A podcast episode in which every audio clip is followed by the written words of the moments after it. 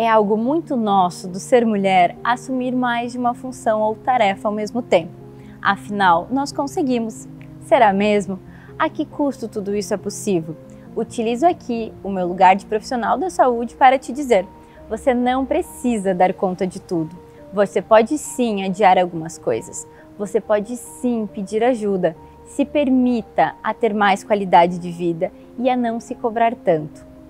Existe uma certa pressão da sociedade, principalmente sobre as mulheres, que se presume que elas sejam fortes, guerreiras e que deem conta de todas as responsabilidades o tempo todo.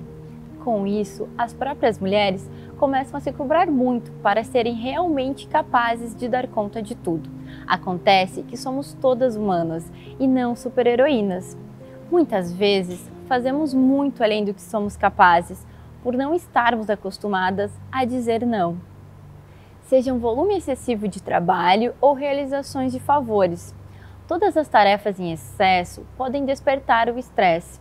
Permita-se parar, permita-se tirar um tempo para você, permita-se escolher as tarefas que vão ser executadas com base na sua disponibilidade e não na demanda dos outros.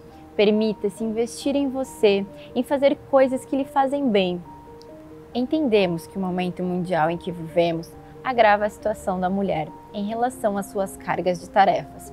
Uma coisa da qual sempre teremos é o poder de escolha. Podemos sim optar por quais tarefas vamos começar e sabemos muito bem dividi-las por prioridades. Quanto tempo faz que você não tira um tempo para você? Para descansar? Para curtir momentos de prazer? Faz tempo, né? E que tal eu te propor a iniciar alguns rituais de autocuidado com você? Ao iniciar o dia, quando você for estabelecer as suas tarefas, não esqueça de fazê-las de acordo com a prioridade. Vou pedir para que você acrescente um momento para seu lazer nessa lista, um momento do seu dia inteiramente para que você possa escolher o que você fará com ele.